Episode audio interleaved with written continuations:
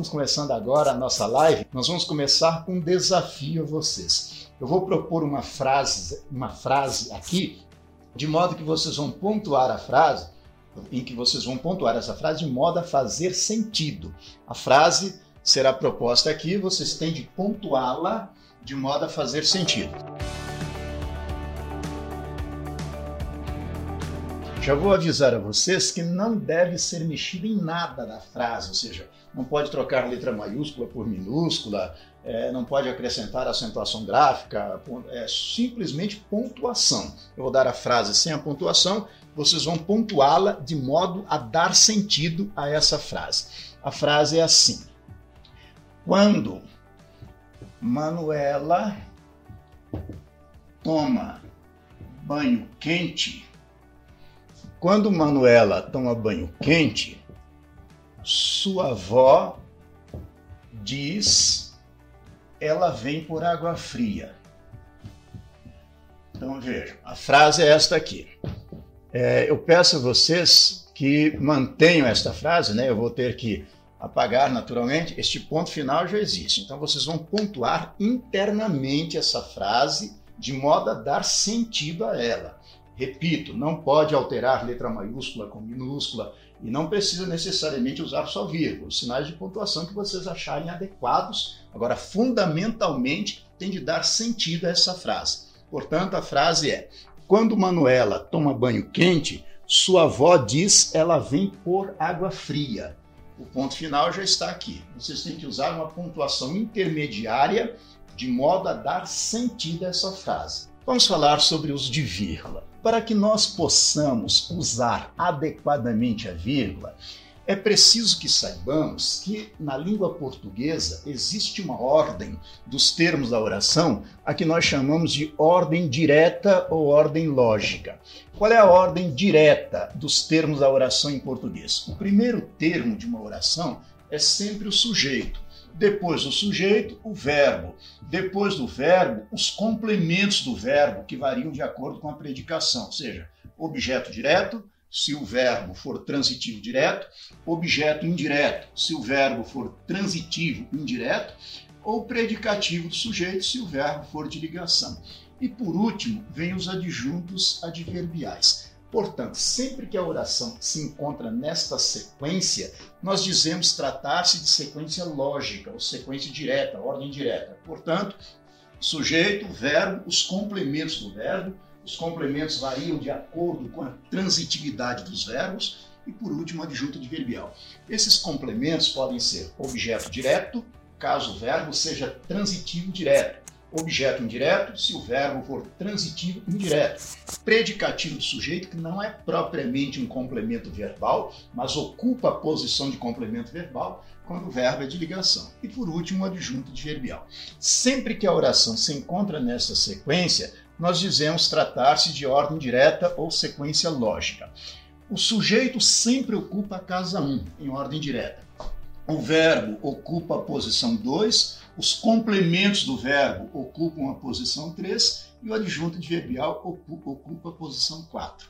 A regra geral de pontuação diz assim: sempre que uma oração se encontrar em ordem direta, em rigorosa ordem direta, não comportará vírgula. Portanto, se a oração estiver nesta, nesta sequência, sujeito, verbo, complementos e adjunto adverbial, não haverá vírgula, por mais extensa que seja. Aí entra o primeiro problema. Em geral, as pessoas tendem a usar a vírgula quando a oração é muito longa, porque há necessidade de pausa para a respiração.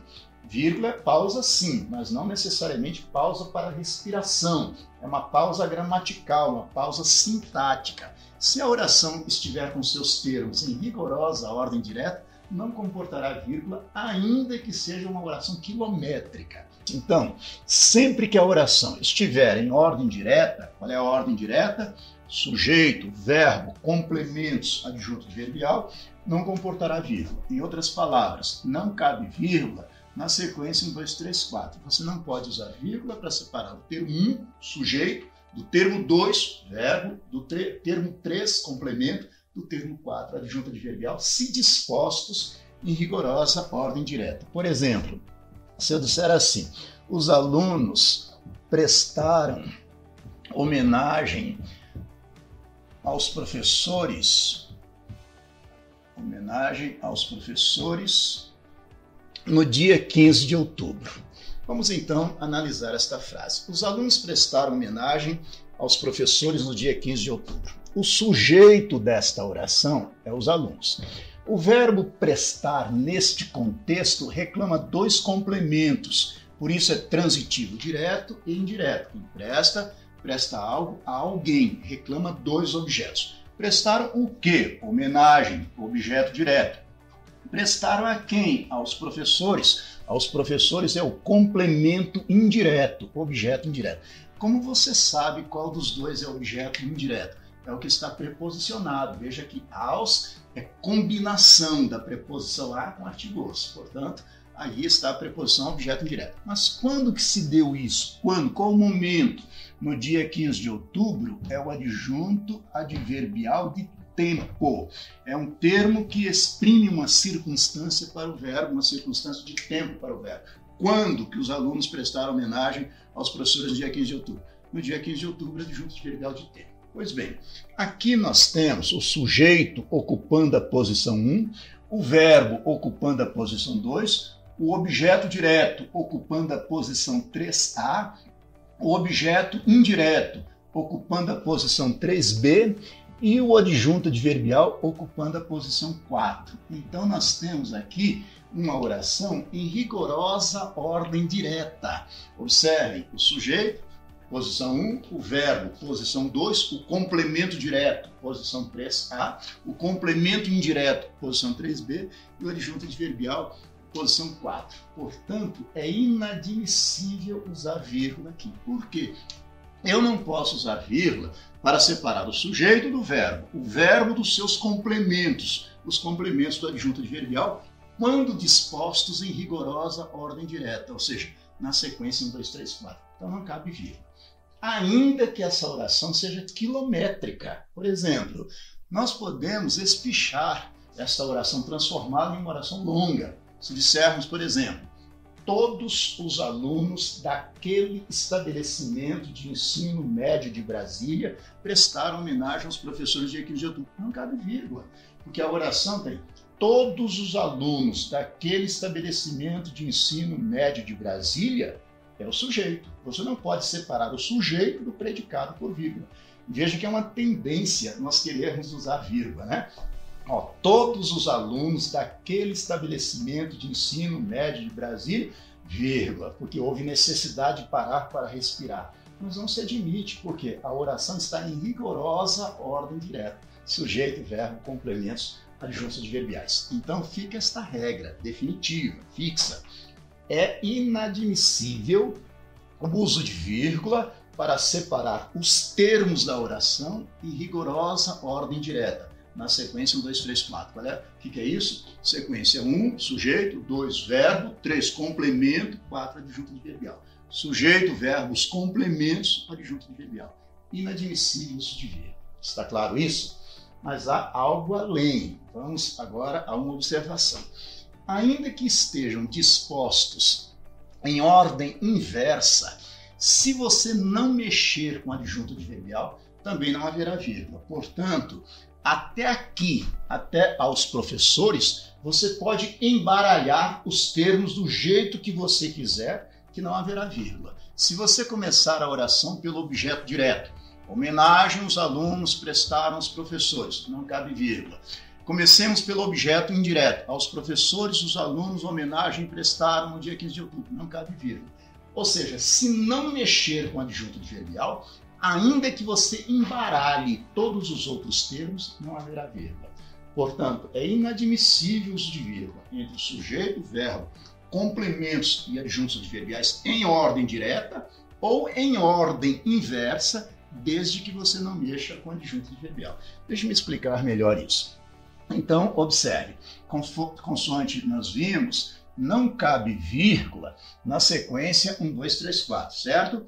mas também não cabe vírgula na sequência 1324, na sequência 2134, na sequência 2314, na sequência 3124 ou na sequência 3214. Qualquer que seja a sequência. Se você não mexer com o termo 4, quem é o termo 4? O adjunto adverbial. Se você não mexer com o adjunto adverbial, não haverá vírgula. Vamos recapitular aquela frase. Se nós a iniciarmos pelo objeto indireto, aos professores, agora vamos colocar o sujeito, os alunos, agora vamos colocar o verbo, prestaram, agora vamos colocar o objeto direto, homenagem, e vamos manter o adjunto adverbial em ordem direta, no dia 15 de outubro. Veja que nós promovemos uma mudança drástica na sequência dos termos, mas essa mudança não envolveu o adjunto adverbial.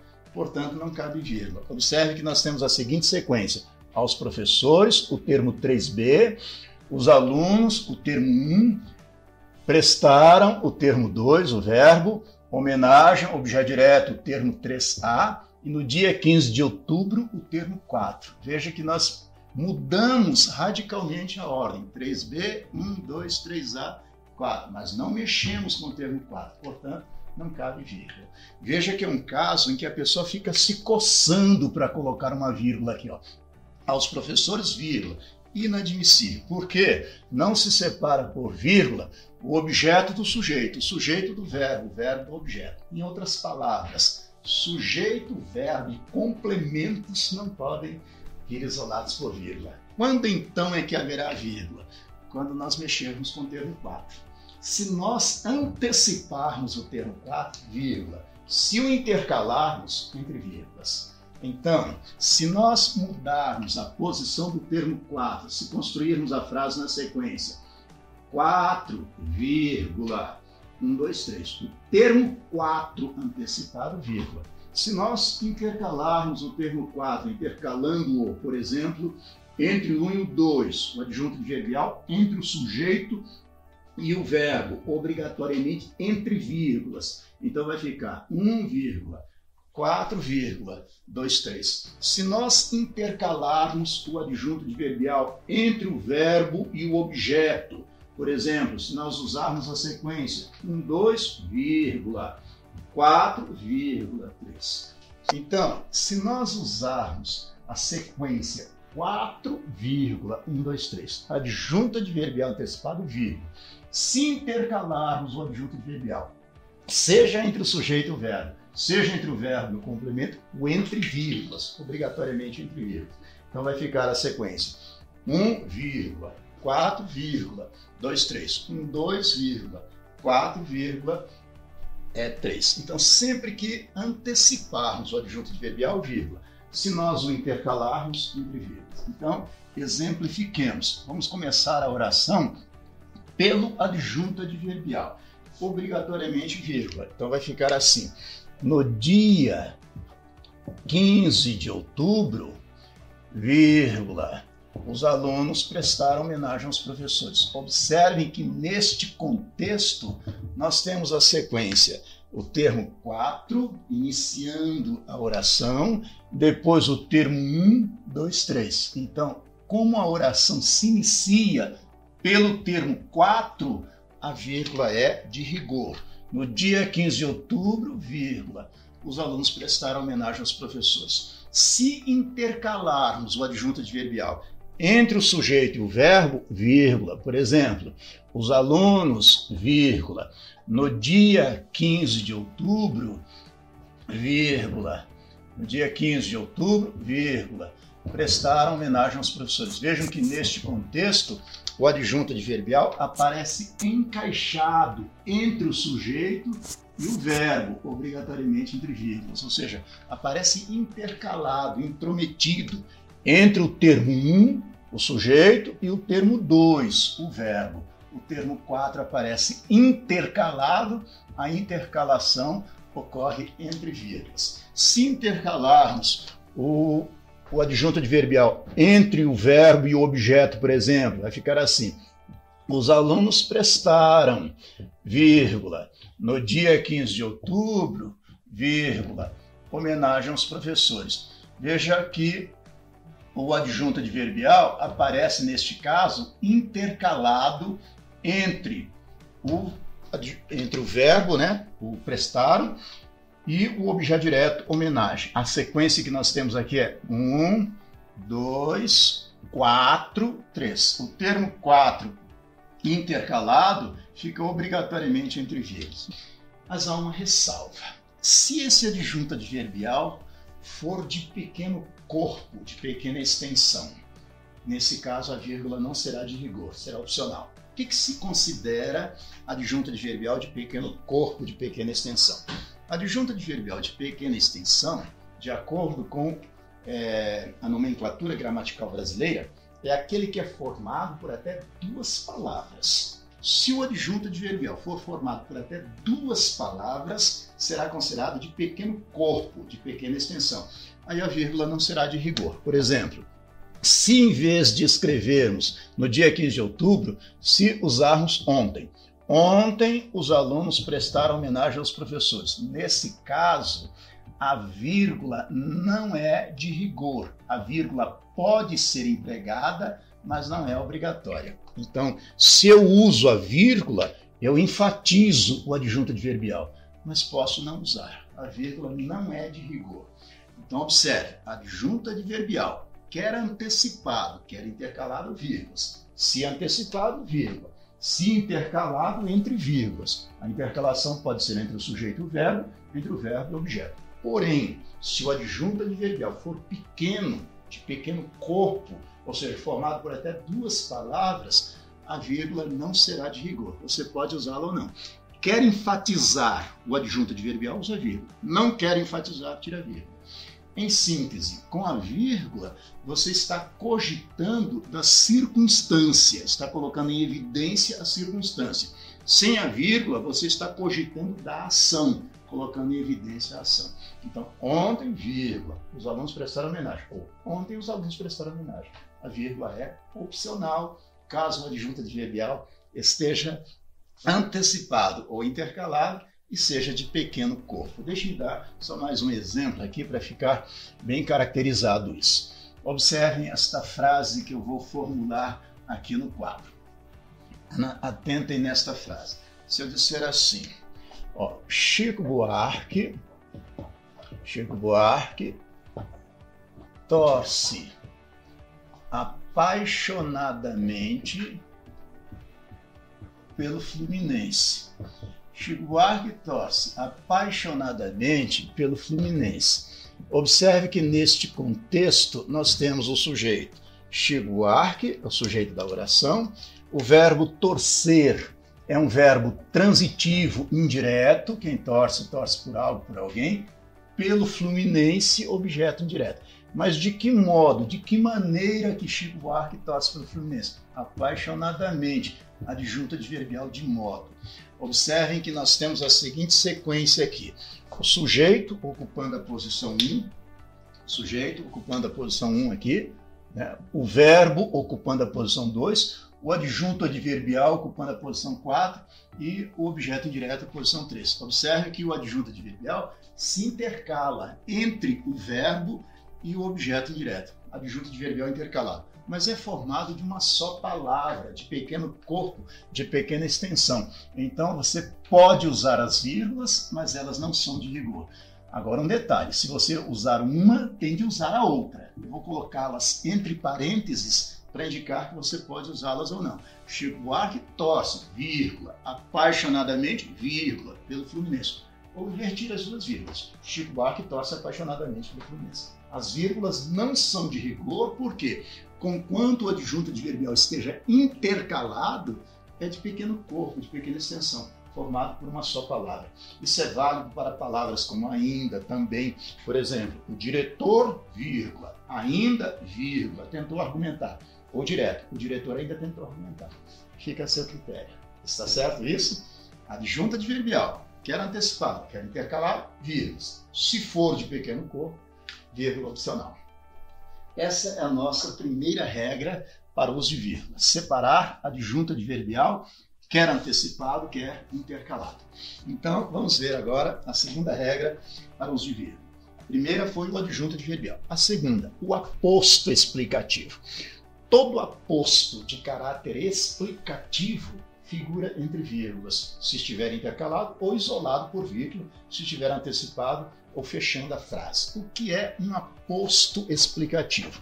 Aposto explicativo é aquele termo que explica, aquele termo que repete o antecedente. Aposto explicativo tem uma função antonomástica, repetitiva, repete o termo referente. Essa é a função do aposto explicativo. Ou seja, o aposto explicativo repete o termo por outras palavras.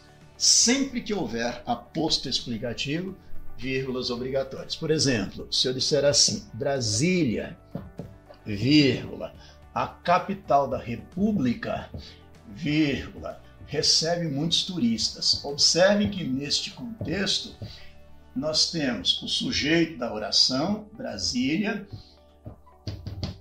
o, o verbo receber, verbo transitivo direto, quem recebe, recebe alguém, recebe quem? Muitos turistas, objeto direto. Mas quem é Brasília, a capital da República? Observe que a capital da República repete o termo antecedente Brasília, explicando quem é Brasília. Ele repete por outras palavras. Por isso é aposto explicativo. Por se tratar de aposto explicativo, e está intercalado obrigatoriamente entre vírgulas. Então fica Brasília, vírgula, a capital da República, vírgula, recebe muitos turistas. Como você tem certeza absoluta de que é um aposto explicativo? Coloque um sinal de igualdade. Essa igualdade precisa ser verdadeira. Ou seja, Brasília e a capital da República são a mesma cidade. Um explica o outro, um repete o outro. Então, a função de um aposto explicativo é antes uma função antonomástica, repetitiva, obrigatoriamente entre vírgulas e intercalado.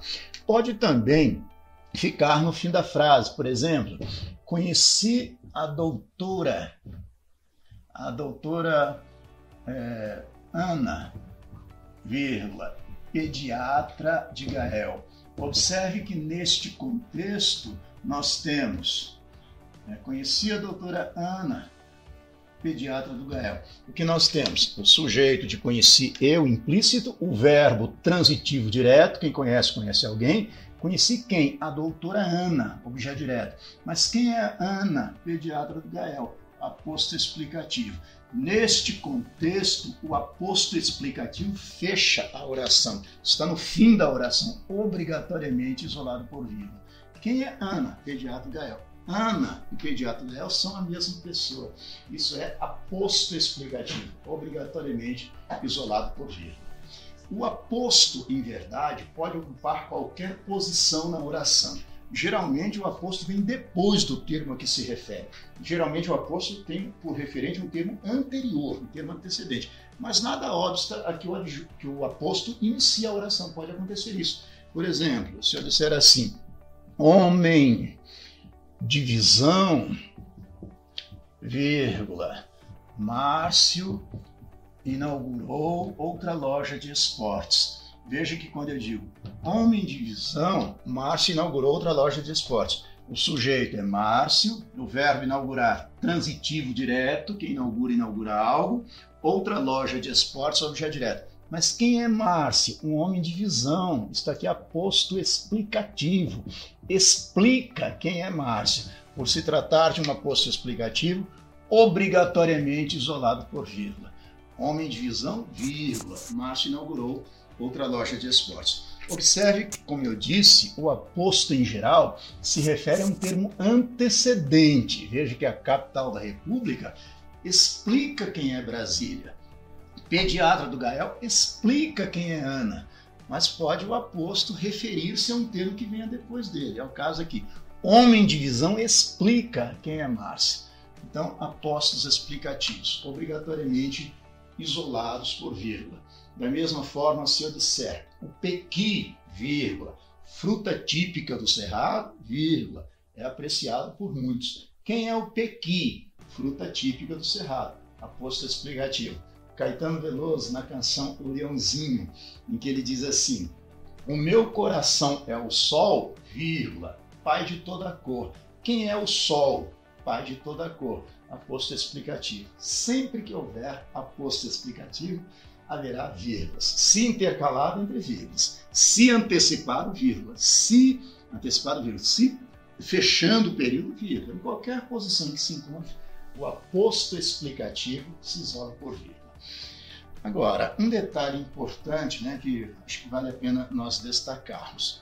Às vezes, por exemplo, neste, neste último exemplo aqui, Homem de Visão, Márcio inaugurou outra loja de esportes. Alguém poderia me perguntar, por que não Homem de Visão ser um predicativo do sujeito?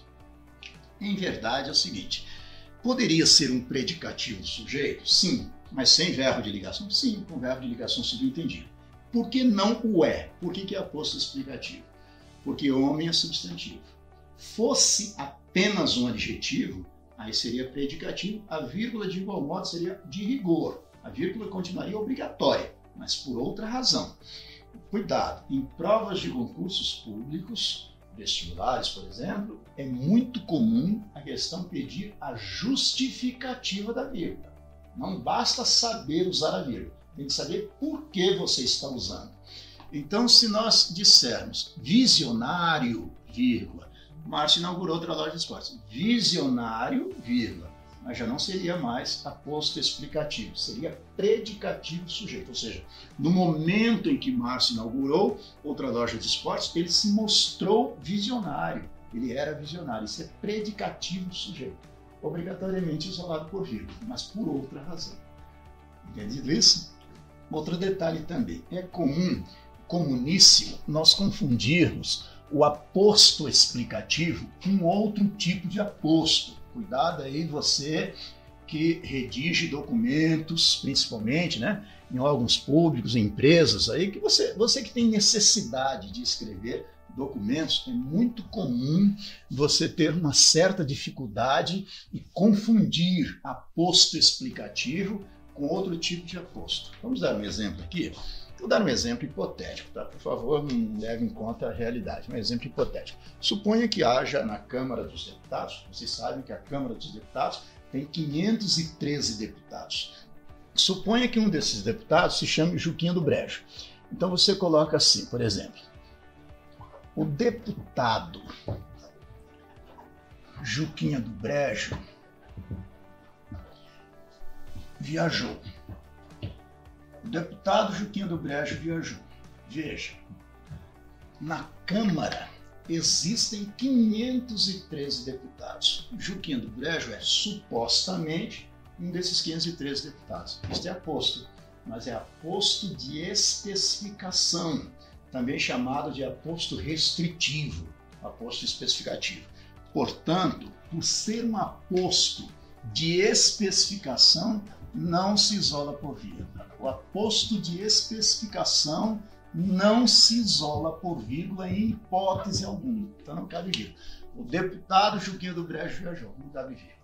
Mas e se fosse assim? O presidente, suponha que Juquinha do Brejo seja o presidente da Comissão de Constituição e Justiça da Câmara. Aí eu digo assim: presidente da Comissão de Constituição e Justiça da Câmara, Juquinha do Brejo, viajou. Veja que neste contexto nós temos presidente da Comissão de Constituição e Justiça da Câmara, só existe um. Portanto, Juquinha do Brejo é também aposto, porém aposto de caráter explicativo.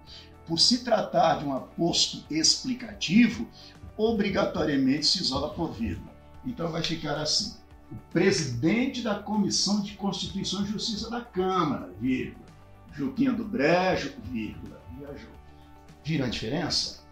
Ó, deputados existem 513. Juquinha do Brejo é supostamente um desses 513, ou seja, o elemento anterior é um termo genérico então, Juquinha do Brejo está apenas especificando um termo genérico, sem vírgula. Mas presidente da Comissão de Constituição e Justiça da Câmara só existe um. Então, Juquinha do Brejo, que é supostamente esse presidente, é um elemento único, obrigatoriamente entre vírgulas. Vamos agora mostrar uma outra regra para os de vírgula que é muito usual. Os nossos textos cotidianos dependem desta informação, que é o vocativo. Sempre que há um vocativo, vírgula, por mais simples que seja o texto vocativo, pede vírgula. O que é vocativo? É uma invocação, um chamamento, um elemento com que você interpela alguém de maneira exclamativa.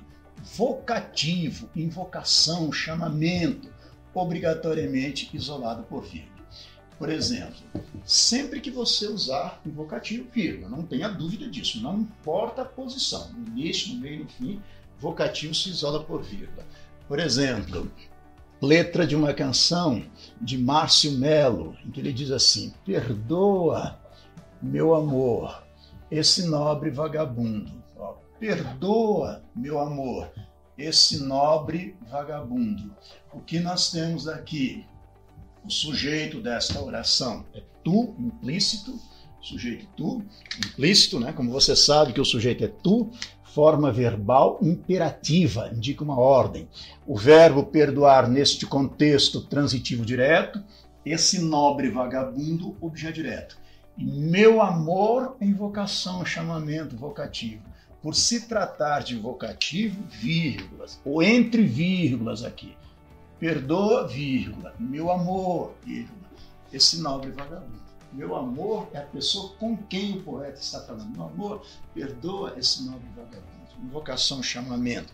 Olhem este outro exemplo aqui. Analisem esta frase aqui. É, letra de, do próprio Márcio Melo, na mesma canção, ele diz assim: Meu bem, o ciúme é pura vaidade. Ó. Meu bem, o ciúme é pura vaidade. O que nós temos aqui? Nós temos meu bem, invocação, chamamento. O ciúme é o sujeito da oração, é verbo ser, verbo de ligação. Pura vaidade é o predicativo do sujeito. Meu bem é chamamento, invocação, vocativo. Por se tratar de vocativo, vírgula, obrigatória. Meu bem, vírgula. O ciúme é pura vaidade. Cuidado com isso. Uma simples frase que você escreva no WhatsApp, por exemplo, há necessidade de vírgula para isolar o vocativo.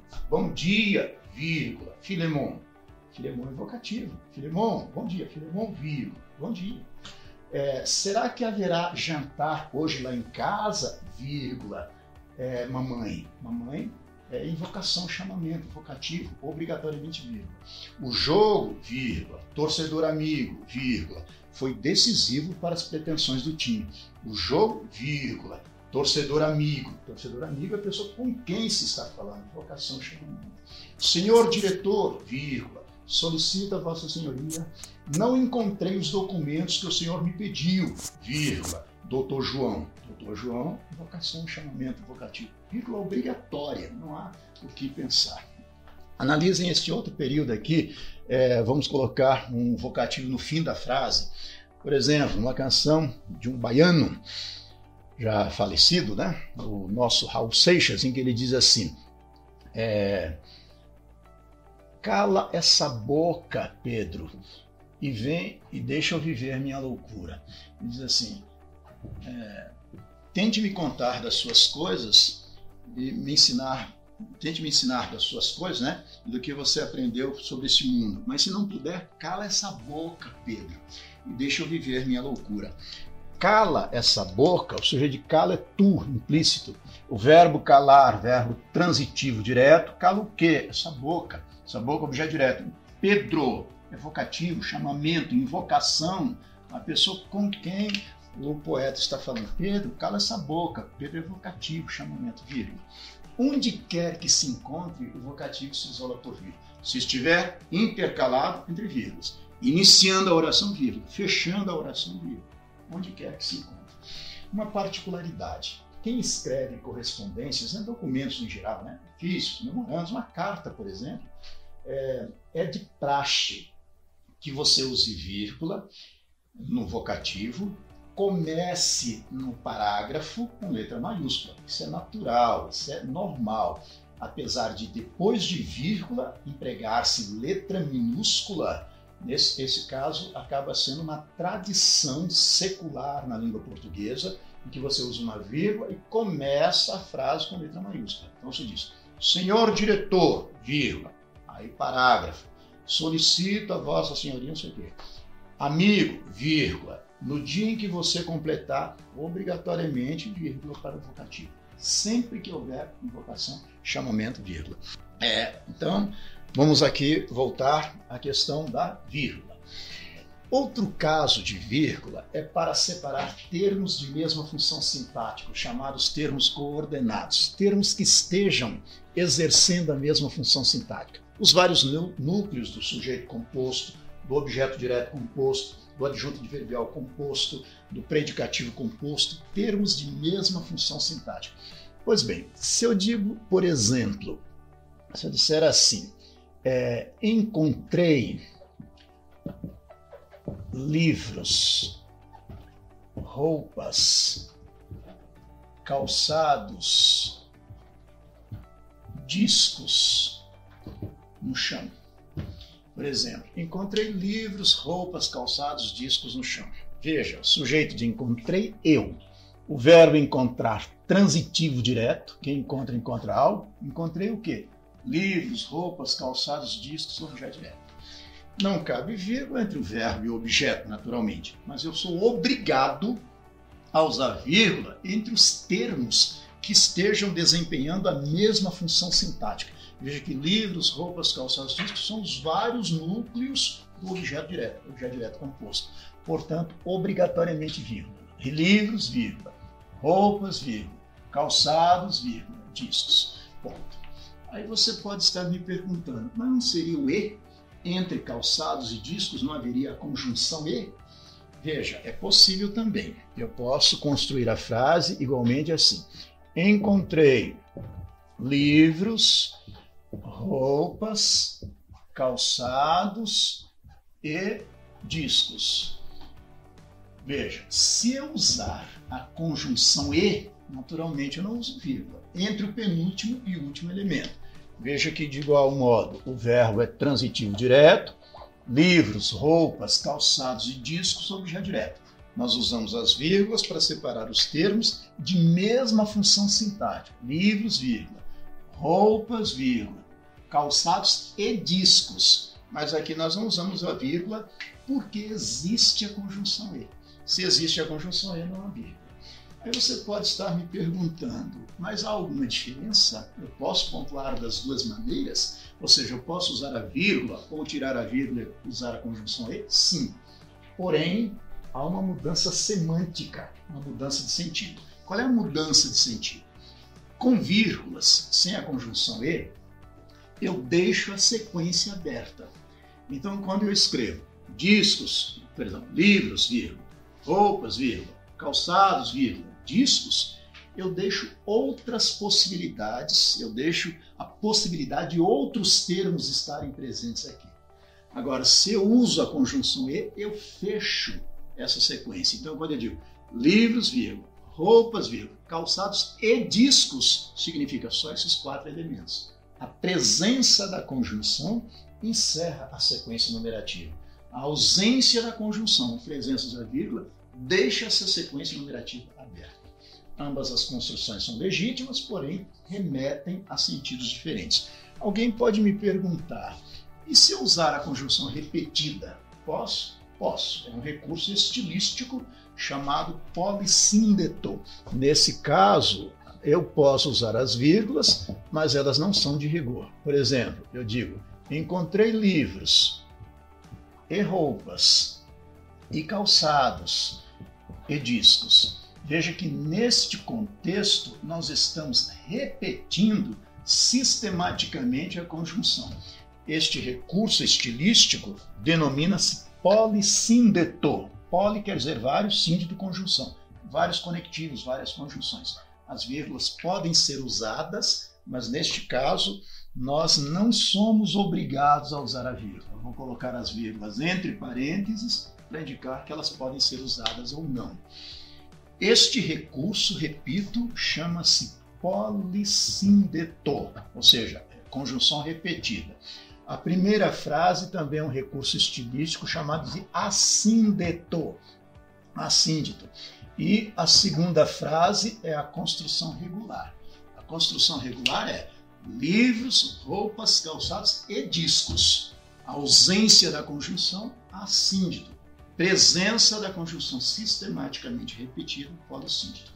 Polissíndido eu só posso usar em linguagem literária, por exemplo, poemas, letras de canções? Não. É mais comum em linguagem literária, mas nada obsta a que você empregue até um texto oficial, uma redação oficial.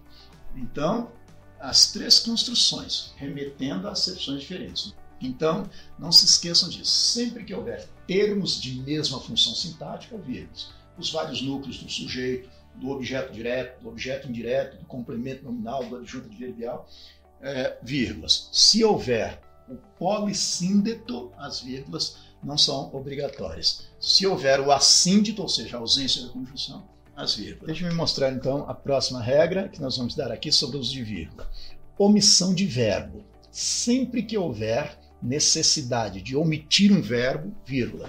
Por exemplo, aqui, vírgula, quase 100 pessoas. A vírgula depois de aqui é para indicar a supressão do verbo. De que verbo? Do verbo haver, do verbo existir, do verbo estar. Então, quando eu digo aqui quase 100 pessoas, é a mesma coisa que dizer aqui há quase 100 pessoas, aqui estão quase 100 pessoas, aqui existem quase 100 pessoas. Indicar a supressão do verbo vírgula. Mas veja, nós também usamos a vírgula na supressão de verbos em frases como esta aqui. Por exemplo, é, eu digo assim: ela gosta de cinema e eu, vírgula, de teatro. Veja que neste contexto eu estou usando a vírgula também para indicar supressão do verbo. Ó, ela gosta de cinema e eu, vírgula, de teatro. Eu gosto de teatro, para indicar supressão do verbo, vírgula. Essas omissões aqui recebem nomes distintos numa das lives anteriores eu cheguei a mostrar isso para vocês, estou ratificando. No primeiro caso, nós temos elipse, elipse da forma verbal a. No segundo caso, nós temos zeugma, zeugma da forma verbal gosto. Qual é a diferença entre elipse e zeugma? Elipse, omissão de uma palavra claramente subentendida pelo contexto. Aqui, vírgula, quase 100 pessoas. Ou seja, aqui existem, aqui estão quase 100 pessoas. Claramente subentendido o verbo. No segundo caso, zeugma, omissão de uma palavra que já tenha sido citada anteriormente. Ela gosta de cinema e eu, vírgula, de teatro. Aí você pode estar se perguntando, e depois de cinema não usaria outra vírgula? Em princípio não, porque existe a conjunção E. Mas e se eu retirar a conjunção E? Aí eu uso ponto e vírgula. Por que o ponto e vírgula? Uma das regras para o uso de ponto e vírgula é esta Sempre que houver orações coordenadas e uma delas já contiver vírgula, para separá-las emprega-se ponto e vírgula. Então vai ficar ela gosta de cinema, ponto e vírgula. Eu, vírgula, de teatro. Ou seja, ela gosta de cinema, eu gosto de teatro. Indicar a supressão do verbo, vírgula. Separar as orações coordenadas. Se numa delas já houver vírgula, ponto e vírgula. Olhem outro exemplo aqui. É uma frase de Raul Pompeia, ele diz assim, é, o colégio compareceu fardado. O colégio compareceu fardado. A diretoria, vírgula, de casaca. Ó, o colégio compareceu fardado a diretoria, vírgula, de casaca. Qual é a razão da vírgula depois de diretoria? Omissão do verbo. Da forma verbal, é, compareceu. O colégio compareceu fardado, a diretoria compareceu de casaca. Indicar a supressão do verbo, vírgula. E para separar as orações coordenadas, se dentro de uma delas já há vírgula, ponto e vírgula. Então fica, o colégio compareceu fardado, ponto e vírgula. A diretoria, vírgula de casaca. O colégio compareceu fardado, a diretoria compareceu de casaca. Essa é uma das regras para o uso ponto e vírgula. A outra é quando você está fazendo uma sequência numerativa longa, principalmente em documentos, considerações, considerando, né, em sequência, uma sequência numerativa, por exemplo. É próprio da Constituição brasileira muitos artigos, né, em que há essa necessidade de ponto e vírgula. Por exemplo, são poderes da República, dois pontos. É, executivo, ponto e vírgula. Legislativo, ponto e vírgula. Judiciário, ponto. Separar termos de uma sequência numerativa ou de um considerando. Mas a principal regra é esta: separar orações coordenadas quando dentro de uma delas já há vírgula. É, vamos agora é, comentar o desafio, né? A frase é: quando Manuela toma banho quente, sua avó diz, diz, ela vem por água fria. Pronto. A frase é assim, nada mais do que isso. Veja só, o ponto final eu já havia colocado, né? então você não precisa se preocupar com isso. A frase é: pontue de modo a dar sentido a ela. Essa é a pontuação que a maioria das pessoas tende a fazer. Quando Manuela toma banho quente, vírgula. Sua avó, vírgula. Diz ela, vírgula. Vem por água fria. Faz sentido? Pontuação não estaria errada, mas faz sentido? Não. não faz sentido. Quando Manuela toma banho quente, sua avó diz ela, vem por água fria. Faz sentido a, a proposta era pontuar de modo a dar sentido à frase. Não apenas pontuar, pontuar de modo a dar sentido à frase. Então, a pontuação adequada é quando Manuela toma banho quente, vírgula, sua ponto e vírgula. Avó, vírgula, diz ela, vírgula, vem por água fria. Veja, quando Manuela toma banho quente, sua. Quando ela toma banho quente, ela sua, ela transpira. Vó, diz ela, vem por água fria, porque eu estou suando. Então, diz ela é uma oração intercalada, obrigatoriamente entre vírgulas. A vírgula depois de quente, porque a oração anterior é adverbial temporal, mesma coisa com o adjunto adverbial de tempo, antecipado, vírgula. E o ponto e vírgula para separar as orações coordenadas se uma delas já contiver vírgula. Você vai dizer, mas espera aí, isso aqui não é possessivo? Eu não disse que era pronome possessivo. Veja, aqui é sua do verbo suar. Quando Manuela toma banho quente, ela sua, ela transpira. Ela diz, vó, diz ela, vem por água fria que eu estou suando. Aí nesse caso, ponto e vírgula para separar as orações coordenadas, se dentro delas já há vírgula. Diz ela é uma oração interferente entre vírgulas e a primeira oração adverbial temporal. A outra frase era assim: é um navio italiano, um navio italiano entrava na Baía de Guanabara um navio português um navio italiano entrava na Baía de Guanabara um navio português. As pessoas ficam embatucadas com esta frase também para pontuar. Pontuação aqui é a mais óbvia possível. A pontuação é: um navio italiano entrava, vírgula, na Baía de Guanabara, vírgula, um navio português. Um navio italiano é o sujeito, o verbo é transitivo direto, entrava o quê? Um navio português objeto direto. Onde que aconteceu isso? Na Baía de Guanabara. Adjunto adverbial de lugar. Adjunto adverbial intercalado, conforme nós vimos, foi entre vírgulas, obrigatoriamente. Mas faz sentido? Um navio italiano, vir, navio italiano entrava, vírgula. Na Baía de Guanabara, vírgula. Um navio português. Faz sentido? Sim. O grande problema aqui também está não entrava. As pessoas raciocinam entrava do verbo entrar. Aí não faria sentido. Mas aqui é entrava do verbo entravar. Entravar, bloquear. Então, um navio italiano entrava, bloqueia na Baía de Guanabara um navio português. Perceberam isso? Então, o problema aqui não está tanto na pontuação quanto no entendimento da frase. Cuidado! Essas frases já foram objetos de cobrança em provas de concursos públicos. Né? Eu quero agradecer a presença de todos vocês aqui. Muito obrigado por vocês terem participado conosco. Obrigado, obrigado.